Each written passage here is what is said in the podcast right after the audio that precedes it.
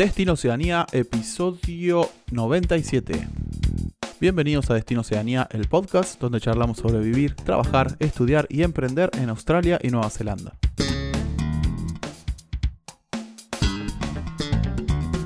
Bueno, amigos y amigas, bienvenidos de nuevo a este podcast, a este podcast sobre emigrar a Oceanía. Espero anden todos bien, espero les haya sido un año... Bueno, todavía no terminó el año, así que no quiero decir nada, pero espero que hasta ahora les haya ido bien, o lo mejor posible, o que si les fue mal, que lo hayan tomado bien, eso también está buena, pues no se puede evitar que te vaya mal a veces, pero lo importante es cómo uno reacciona, ¿no? A, a esas vicisitudes que le pone la vida. Eh, hoy vamos a estar charlando sobre, vamos a evaluar si vale la pena venir a estudiar a Nueva Zelanda, eh, o cuáles son los pros y los contras, requisitos, costos, oportunidades y sectores a explorar que para nosotros pueden ser interesantes y te pueden dar una, una vía relativamente rápida para extender tu estadía en cualquiera de estos dos hermosos países. Pero antes de, de, entrar de lleno en el tema principal del día de hoy, le doy la bienvenida a Gastón, Gastón Danterre de nuevo, desde India, todavía por no mucho tiempo más. Así que bienvenido, Gasti. Por dos días, ya no me queda nada. ¿Cómo, estás, hermano? Muy bien, muy bien. Sí, sí, me estoy yendo para Bangkok, vamos a, a sí, Tailandia.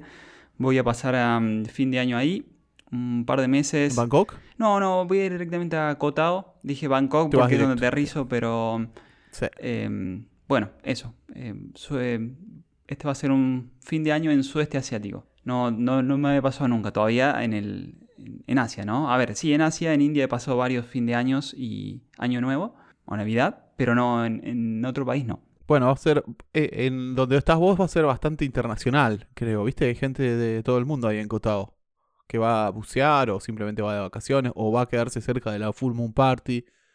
Así que va a ser, pues yo creo que puede ser bastante occidentalizada. De hecho, hay muchos argentinos, cuando yo estuve ahí, se hacían asado y todo. Así que... Sí, pues sabes qué es, qué es curioso de, de, Tailandia, que a nosotros con pasaporte argentino, aunque no lo creas, te dan tres meses eh, on arrival, o sea que no necesitas sacar visa.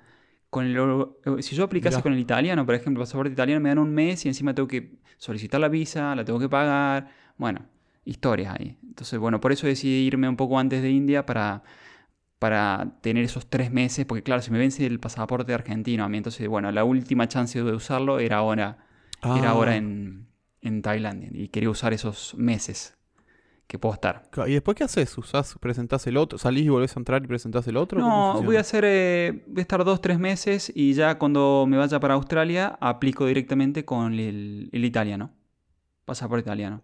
Y cuando vaya para Nueva claro. Zelanda, a mitad de año, eh, aplicaré con, también con el italiano. El argentino, bueno, claro. quedará guardado ahí como un recuerdo porque para encima renovarlo eh, tenés que estar ya residente en el país, cambio de domicilio como te ha pasado a ti, o si no tenés que volver a Argentina, sí. que algún día volveré, y renovarlo ahí mismo en Argentina. Sí, el tema, justo estaba averiguando esto de renovar el pasaporte, el problema de renovarlo fuera del país es que tenés que renovar el DNI también y con eso renovar la, tu dirección de residencia. Y nada, por distintos motivos, a mí me conviene tener las dos, eh, tener la residencia ya. Por cuestiones de querer sacar tarjetas, de abrir una cuenta bancaria allí, bueno, trámites en general. Me conviene tener todavía el, DNI allá y no la residencia acá porque me cambiaría algunas cosas eh, en cuanto a trámites. Pero bueno, eh, nada, eso se, al margen del tema de hoy. También, si les interesa sudeste asiático, tienen, están planeando ir para allá. En el episodio anterior hablamos en detalle, o no en detalle, yo haría otro Basti, ¿eh? más exhaustivo sobre Asia. Porque nos quedó un montón de, para charlar del tema. Pero bueno, si están, si están en, en, ese plan, escuchen el, anterior, el episodio anterior donde estamos a charlar un poquito de eso, compartimos nuestra experiencia y también de cómo ir preparándose estando en Oceanía para irse al sudeste asiático. Claro, o, o, o caso contrario, como, como estoy haciendo yo, preparar y usar el tiempo para, no sé, aplicar a las visas o lo que necesites para ir para Australia o Nueva Zelanda. Yo estoy haciendo justo lo opuesto. Bueno, ya nos contarás toda la experiencia cuando, cuando termine. Claro, claro que sí. Bueno, antes de entrar en el tema, les recordamos algunos, hacemos algunos anuncios y algunos les recordamos algunas cosas. Por ejemplo, que nuestras consultas, nuestra consultoría sigue disponible. Gastón en Australia y conmigo en Nueva Zelanda. Si tienen dudas de cómo planear el viaje, dudas específicas que no sean de, de materia de trámites de inmigración, porque para eso también tenemos nuestro Immigration Advisor asociado, con el que pueden consultar a él consultas más técnicas, estando fuera o dentro de, de, los, de Australia y Nueva Zelanda, ¿no? Para si están por ir o si ya están ahí y tienen algunas dudas específicas de su visado, lo pueden eh, puquear, pueden arreglar una reunión con, con, ellos a través de nuestro, de nuestro website en servicios de visa. Tal cual, tal cual. Y antes de pasar el episodio, siempre hay alguna dedicatoria de por medio. Esta es una amiga de la casa, Aracolo, que está en Australia. Creo que sí, está por el lado de Byron Bay, Golden Coast, ahí al norte. Y bueno, va dedicado a ella porque ella es una férrea defensora del tema de, de estudiar para mejorar tu condición. A ella, en primer lugar, eso le sirvió para llegar a un sponsor y en segundo lugar, le sirvió para capacitarse y cambiar. Ah, después llegó a la residencia eh, por uno de estos, eh, una de estas evidencias de estudio. Y en tercer lugar, eh, también siguió estudiando, bastante estudiosa la cola, por cierto, para cambiar de empleo y tener una mejor calidad de vida en lo que era cantidad de horas trabajadas, con sueldo y bueno, todas estas cosas. Y ella cuenta, después se lo dejo en las notas del episodio, cuando la entrevistamos, porque si algo muy interesante que hizo ella, aparte de estudiar mucho, fue que pidió devolución de impuestos sobre esto. Cuando cuando estudias sobre algo de lo que vas a trabajar o estás trabajando. Por lo cual, no te digo que te salió gratis, pero solamente pagó el 20% del curso, cosas así. Muy interesante lo que hizo ella. Y bueno, lo hizo siempre pensando en, su, en, mejorar su condición de vida en ese momento. En un momento llegó al sponsor, en otro momento eh, llegó a la residencia y, en tercer y último lugar se cambió para, que ahora es, em, ¿cómo es que se llama esto? Agente eh, ferroviaria. Ah, sí, sí, ella no, ella hace prepara las vías y el tráfico para los que van a reparar las vías de tren. O sea, me río porque es algo que muy insólito que, ella no ella no casi esperaba hacer. Eso es lo que me, sorprende y la admiro, sinceramente. Porque, como ella dice en la, entrevista, episodios 64 y 65, hablamos ahí sobre la flexibilidad laboral que te da estar en, estos dos países, a diferencia de, por, por ejemplo, donde vengo yo, de Argentina, donde yo recuerdo que un trabajo lo cuidaba como que era oro porque no había tanto. Y yo creo que gran parte de, esa flexibilidad laboral te la da que haya ofertas laborales, ¿no? Que sabes que no vas a estar, no te vas a morir de hambre por dejar un trabajo. Puedes arriesgar un poquito y buscar otro, o puedes estudiar como hizo ella. También lo que dice Gastón, muy interesante, que también se relaciona con, con lo que vamos a hablar hoy, con, lo que, con estudiar. Eh, que es, ¿vale la pena? Totalmente vale la pena. La colo, sin ir más lejos, ahora es ciudadana, con un muy buen trabajo, todo en base a, obviamente, el esfuerzo y a estudiar, a capacitarse, ¿no? Así que, como siempre decimos con Gasti, está bueno verlo como una inversión en uno mismo, más que como un gasto, porque realmente lo es. Porque lo que uno aprende no solamente te va a servir para trabajar en estos países, sino en cualquier... Eh, Australia y Nueva Zelanda tienen acreditaciones que son mucho más fáciles de homologar en países como Inglaterra, Estados Unidos, Canadá, etcétera, ¿no? Entonces tiene desde muchas aristas es conveniente estudiar y definitivamente vale la pena si tu plan es esto de emigrar o si, tu plan es aprender también. Sin duda, hermano, sin duda. ¿Querés que aprovechemos y ya empezamos con el tema de los pros y de los contras de venir a estudiar a Nueva Zelanda? Totalmente. Esto es bastante subjetivo aquí, ¿no? El tema de pros y contras. Después vamos con materia más técnica que serían requisitos, costos y oportunidades, pero en pros y contras va en base un poco a, nuestra experiencia personal y lo que nosotros evaluamos también de, otras personas que lo han hecho. Y bueno, va a, ir, va a ir un poco por ese lado en respecto a pros y contras. Mira, como pros es lo que acabo de comentar Pato, el hecho de capacitarte para llegar a una mejor oportunidad de vida, que podría ser un mejor empleo, por ejemplo, o inclusive para trabajar menos pero ganar lo mismo, que sería similar también, ¿no? Claro. ¿Cómo lo ves? Los trabajos eh, no calificados siempre van a ser mucho más físicos que los calificados, o sea, van a ser peores condiciones laborales que te van a, y lo digo por experiencia, que te van a afectar eh, hasta físicamente. Eh, siempre cuento que yo trabajé en construcción cuando vine acá porque no, no tenía ningún título y todavía lo estoy pagando y capaz que lo pague toda la vida. de hecho, ahora mismo me está doliendo muchísimo la cintura. Así que primer pro, no tener que hacer trabajo físico. O sea, como dijo Gastón, capaz ganas lo mismo, pero tu trabajo no, requiere de algo físico. Eh, requiere hacer lo que estudiaste, básicamente, y, empezar a practicar de lo que estudiaste, ¿no? Así que ese puede ser una de las primeras pro. Otra que se me ocurre, Gasti, es em, viniendo a estudiar aquí, estar en contacto con otra gente que, que habla inglés y, eh, y con gente que está en el mismo tema que el tuyo, pero desde, desde distintas culturas, lo cual también eh, me parece muy interesante y enriquecedor. Y también te da herramientas para, para tener distintos puntos de vista para encarar un problema. Me parece, o sea, esa mezclarse con otras culturas es- siempre es enriquecedor y también es aplicable al trabajo que vayas a hacer después de haber, eh, haberte recibido. Sin dudarlo. Sí, sí, sí, totalmente.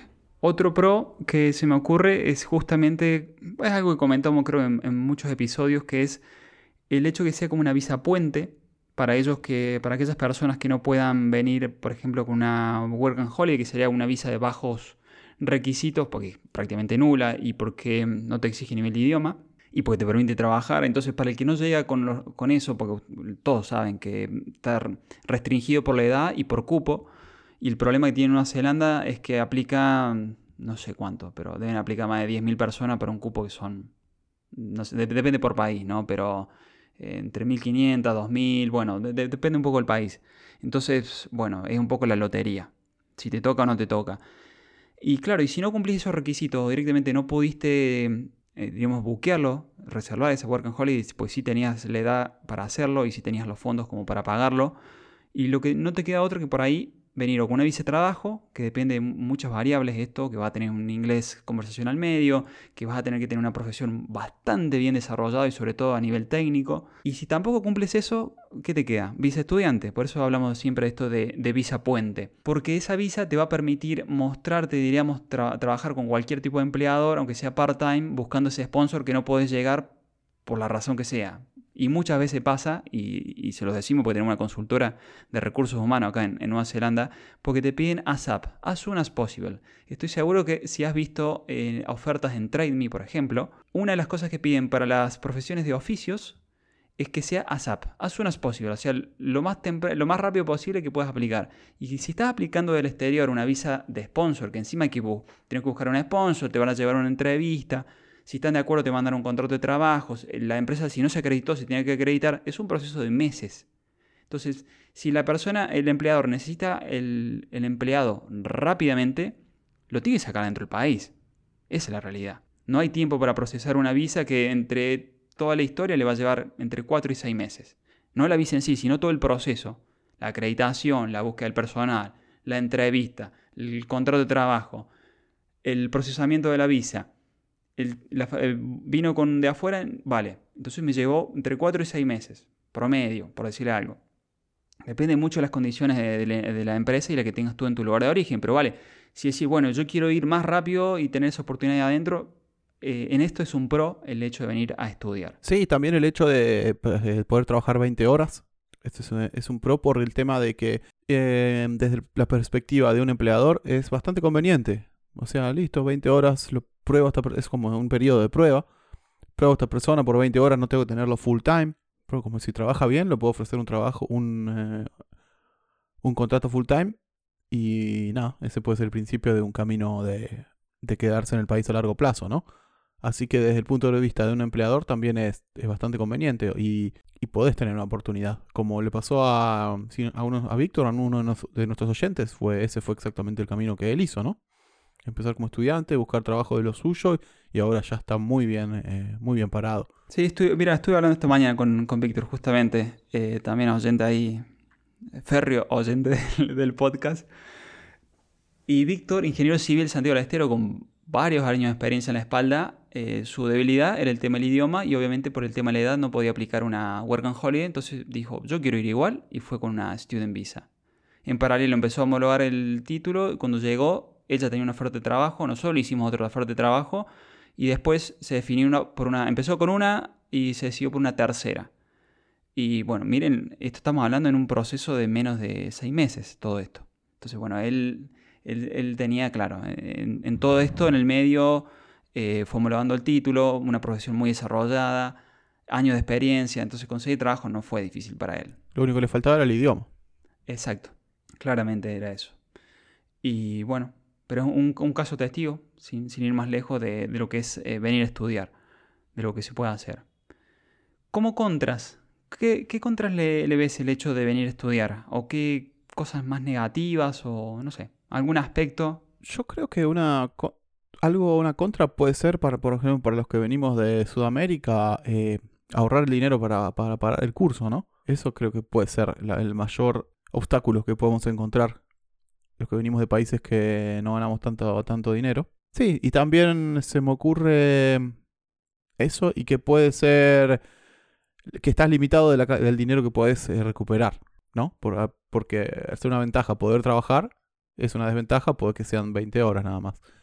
Porque a menos que consigas un trabajo muy bien pago, vas a, eh, no vas a poder ahorrar, digamos, con 20 horas. Vas a poder cubrir quizá tus gastos básicos y, y ya. Pero no, la verdad que a menos que consigas un trabajo que te pague mucho, mucho dinero, no, no vas a poder ahorrar. Eso me parece dos contras. Sí, sí, sí, totalmente. Creo que es un... Eso, es una contra en el, si pensás a corto plazo, pero es un pro si lo pensás a largo plazo, porque generalmente, es verdad. generalmente te, dejan, te dejan cosas habilitantes para el paso siguiente, diríamos. O sea, te, te dan, por ejemplo, te doy el caso de eh, Healthcare, está, está casi todo en Green List. Entonces, si estudias, por ejemplo, Healthcare Level 4, que es un curso de un año, em, si trabajas con un empleador que encima no te tiene que pagar, te tiene que pagar el mínimo, que hoy subió a 31, perdón, el mínimo, la media que es 31.26 creo, eh, durante dos años llega a la residencia, en dos años. Entonces, algo que no, por ahí pensaste que era improbable eh, hacerlo, porque no podías ir con Work and Holiday y simplemente esto, viniendo a estudiar con algo muy específico, algo está altamente demandado y que, tiene ventajas comparativas con el resto de las profesiones, eh, puedes llegar a una residencia en el corto plazo, en dos años. Entonces creo que es en eso puede ser un gran pro. En dos años y trabajando full time, porque vos estudias, eh, no es que estudias los dos años, vos estudias un año o diez meses creo que es, como dijo Gasti, y una vez que te recibiste solamente necesitas una oferta laboral, la cual debería ser relativamente fácil obtener por el faltante que hay de enfermeros y enfermeras. Estamos hablando justo del caso de healthcare, ¿no? De enfermeros y, cuidado de, ancianos y de enfermos. Sí, y, vos sabés que en este caso, perdón, Pato, te corté, en este caso, para este curso que hablamos, ni siquiera tenés que ser enfermero. Claro, a eso iba. Solamente tenés que cumplir con un requisito de inglés, que es un IELTS 6.5. No, es un IELTS 5. Un IELTS 5, o sea, un B1, si no me equivoco. Sí, Sí, sí, más o menos. Sí, sí, sí. Que es, bastante accesible si, estás estudiando inglés. Si, si rendís eso, ya puedes estudiar 10 meses healthcare y, si, ya si conseguís una oferta laboral cuando terminas de estudiar, eh, en dos años sos residente. Pero esos dos años estás trabajando igualmente. Puedes ahorrar, puedes eh, hacer todo lo que hace alguien trabajando en Nueva Zelanda. O en, bueno, en este caso en Nueva Zelanda. Claro, y mientras estudias puedes trabajar part-time. puedes trabajar part-time. Y de paso vas adquiriendo experiencia de cómo es el ambiente laboral de Nueva Zelanda y nada, y los sistemas y los procedimientos, ¿no?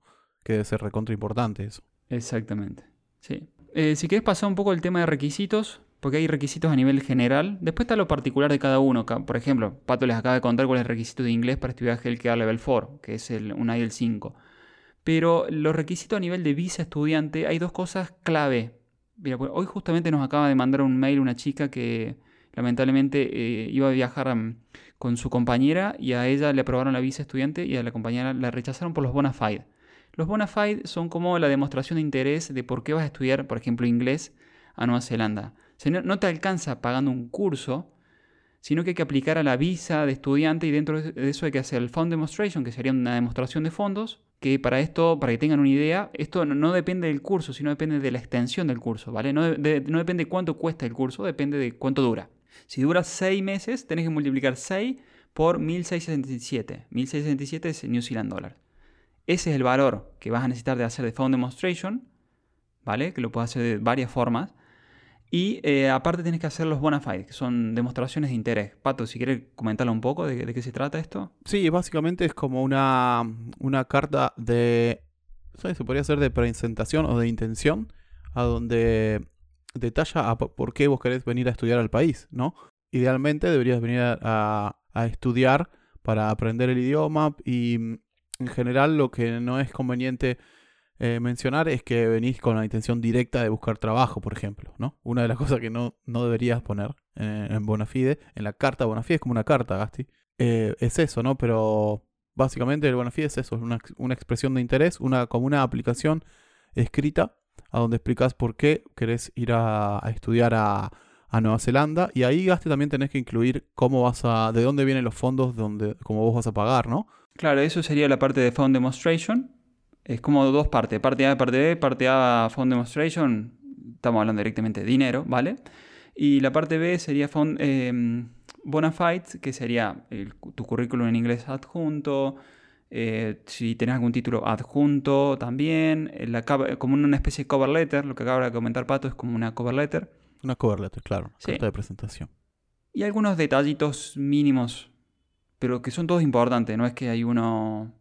Sí, bueno, por, y tan importante es que a, a, una, a una chica que aplicó, que nos contactó, no, por ese motivo no la pudo aplicar. Por eso recomendamos que, que lo hagan a través de un Immigration Advisor, porque por lo que cuesta la, el asesoramiento y la aplicación, eh, es casi te asegura de que vas a conseguir la visa y, y, a nosotros nos parece que vale la pena gastar en eso para que no te pase lo que pasó a esta chica, por ejemplo, donde ya tenían todo listo, pasajes, eh, todo, y de golpe se encuentra con esto simplemente por un error de escribir una, una carta, ¿no? De, la manera o de lo que dijeron en la carta. Así que muy importante. Eso muchas veces pasa desapercibido y es muy totalmente importante. Y en cuanto a Fund Demonstration, la demostración de fondos, hay muchos detalles que podríamos ir eh, que, en los cuales podríamos ahondar, pero nada más mencionarles que tiene que ser una cuenta suya a su nombre o de un familiar directo.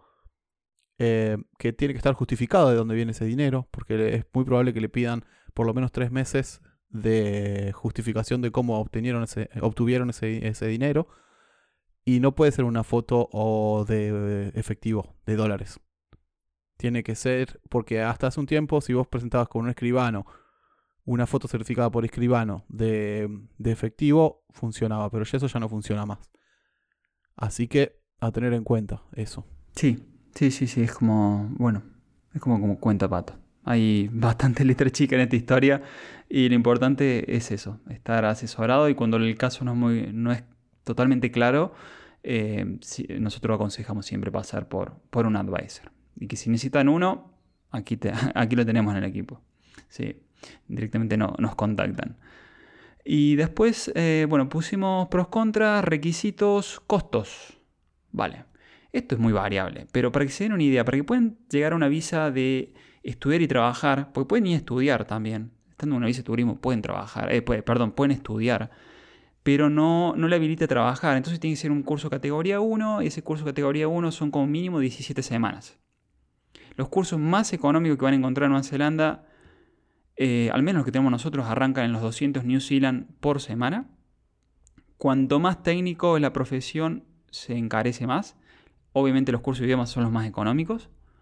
Pero aquí la clave está es que si vos tenés un inglés mínimo, por ahí te conviene, como comentamos recién lo de healthcare, en lugar de estudiar inglés, si podés eh, certificarlo de inglés en tu país de origen, ¿vale?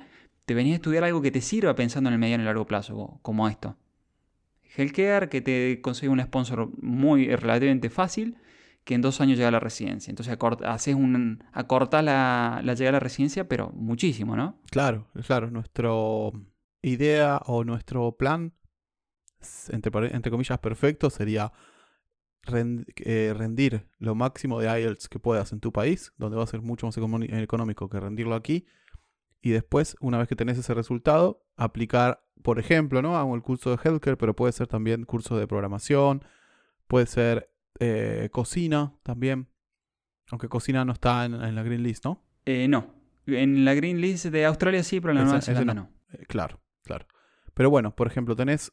Eh, averiguás qué curso te permite después encontrar trabajo y, y, y, que está en la Green List y qué nota necesito de IELTS para ese curso.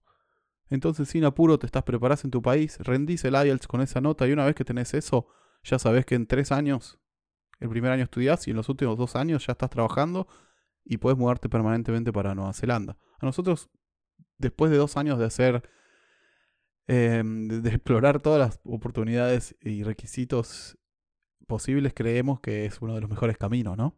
Para hacer. Sin duda. Ah, Y ah. más económicos y, y, eh, eh, por tiempo convenientes en cuestión de tiempo también. Sin dudarlo. Sí, sí, sí. Un poco. Bueno, es lo que hizo la Colo, ¿no? Eh, pensar qué estudiar, pero pensarlo con un poco de estrategia, diríamos. Decir, che, podés venir a estudiar en Nueva Zelanda. Obviamente podés venir. Pero si encima podés venir ya con un inglés medio, sobre todo rendido, certificado, podés estudiar otra cosa. Pues la experiencia la vas a tener igual, pero las oportunidades van a ser totalmente diferentes. Y hablando de oportunidades, eh, hay oportunidades sobre todo para migración en familia cuando necesitas mo- moverte no solamente tú, tu señora o tu, tu esposo tu esposa y encima venir con hijos para que puedan venir a estudiar, a- para que puedan estar todos legalmente en el país y para que sobre todo los niños puedan ir a la escuela pública, pues la escuela privada hay, pero son caras, eh, necesitas estudiar cierto nivel de idioma, eh, perdón, nivel de idioma, cierto nivel de cursos, estamos hablando de máster, de, mm, de diplomas, entonces, por ejemplo, eso sí es una buena oportunidad pensando en visa estudiante, pero tiene que ser de cierto nivel. Entonces, por- si por ejemplo tenés, bueno, por ejemplo, si sin ir más lejos el caso de Malena, también otra gran oyente del podcast. Malena se, eh, homologó su título, psicóloga, eh, level 7, ella, tiene un bachelor. Entonces, eh, ella puede pedir un, un máster y traer a toda su familia. Pero para, claro, acá el, el único problema del máster es, es la parte económica. Porque estamos hablando que no, no bajan de 15.000 New Zealand por año.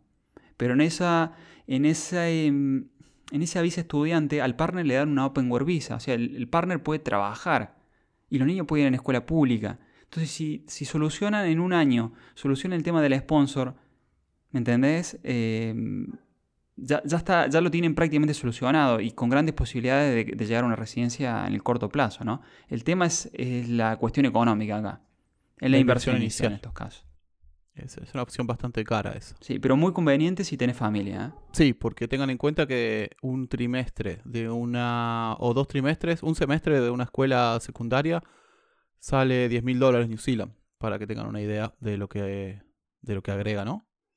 En cambio, si venís a estudiar máster, puede estudiar en la escuela pública que es gratuita. Si contás con una, ese monto de inversión inicial, es una gran, yo es una gran apuesta eh, para, para poder mover a toda tu familia. Sí, porque eso, eh, eh, sobre todo si son dos trabajando, eso lo recuperás Sí, sí, sí. muy rápido. Eh, bueno, simplemente es comentarle Si están pensando, si tienen decidido venir a estudiar, apúrense porque hasta fin de año tenemos los precios de 2023 eh, en nuestra escuela de Oakland, por ejemplo, y también en la de Christchurch. Ambas están manteniendo los precios de 2023 sin eh, un aumento que va a ser más o menos un 10-15%, si no me equivoco. Y nada, ténganlo en cuenta. Si están ahí ya a punto de decidir o ya decidieron que quieren venir y están buscando cursos de, de- desde inglés, tenemos un montón. Solamente tienen que preguntarnos. Sí, in- inglés, informática, casi todo lo de healthcare. em, sí, sí, sí, sí. Hay, hay muchos ahí. Eh, eh, eso, lo que comentó Pato. Precios de 2023, si buquean para 2024, hasta el... Pero esto hay que buscarlo hasta el 31 de diciembre de este año. Sí, o sea, los precios de 2023 de la escuela más eh, ec- eh, económica de Oakland, por lo menos. De Christchurch no, no le vamos a mentir. Son buenos precios, pero no son los más baratos. Sí, bueno, ya lo, ya lo saben. Y si esto, están decididos a, ve- a venir y ven alguna posibilidad respecto a esto, a su familia o su cuestión personal, o si quieren venir en pareja, lo que sea, también directamente nos contactan ahí, eh, contacto arroba evaluamos el caso y vemos las posibilidades de qué tipo de, de curso de estudio les es válido para, lo, para su, lo que les gustaría hacer, ¿no? Diríamos, y las posibilidades que tienen. Sí, digamos, ¿cuál, cuál es la manera más rápida, económica y conveniente para, para que vengan para aquí? Eso es básicamente lo que hacemos al evaluar su caso. Así es. Y bueno, si ya sabes, ya lo querés hacer, no, eh, porfa nos mandan adjunto los currículum, que es súper importante, porque siempre lo- los pedimos, para ver todas las posibilidades que realmente se presentan.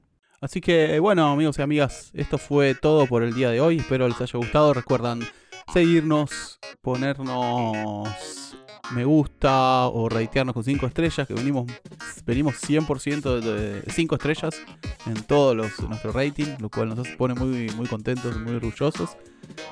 Así que nada, los dejamos hasta la próxima. Adiós.